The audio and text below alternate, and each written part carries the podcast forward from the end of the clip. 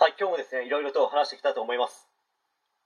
え今回はですね、うちの子はまだ本気を出していないというですね、素晴らしい考えについて、まあ、ちょっと話していきたいと思います。我が子はですね、テストで悪い点数を取ってきた時にですね、自分の子供はまだ本気を出していないと、本気で思っている親の方がどのくらいいるのかと言いますと、少なからずいるのではないでしょうか。まあ、それは、自分の子供が勉強できないということをですね、ただ単に認めたくないという保護者の方もいるのかもしれないです。けど勉強ができないという表現よりも勉強をやっていないという表現の方が多くの成績が悪い子にはですね当てはまるかと個人的には思います、まあ、そしてここで残念なお知らせですけど試験で本気を出す人はですね申し訳ないですけど受からないと思います、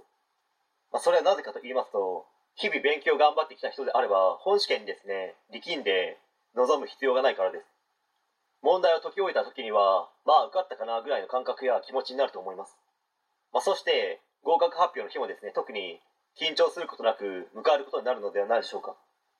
学校のテストや受験って基本的にですね教科書に書いてあることが出るわけですけどその教科書に書いてあることを覚えてないのに本番で本気を出したって解けないですよね。そのことが頭の中に入っていないのに本気を出すとか、まあ、そういったものではなくて毎日一歩一歩ですね前に進み余裕を持ってゴール付近まで近づいていきましょうという話です。いきなり全力疾走でゴールまでかけたって途中でバテますよね。まあ昔ですねある番組内にあるマラソンの企画でダチョウ倶楽部の上島竜兵さんというですね熱湯風呂芸人の方が必ずスタートをした直後にですね全力で駆け抜けていくんですね。しかし数十分後にはほぼ全員に追い抜かれるというですね熱湯風呂並みに熱い笑いをですねお茶の間に届けてくれたんですけど受験勉強で言えばこの形は最悪なわけじゃないですか。まあこれはもはやですね勉強あるあるでしょうけど夏休みの宿題を早く終わらせるぞと意気込んでやるけど結局続かずに夏休みの最終日にドタバタすることになるとか新しい参考書や問題集をやる気満々で買ったのに結局やらないとか、まあ、買ったままですね1ページも開いてないというですねアムロレイや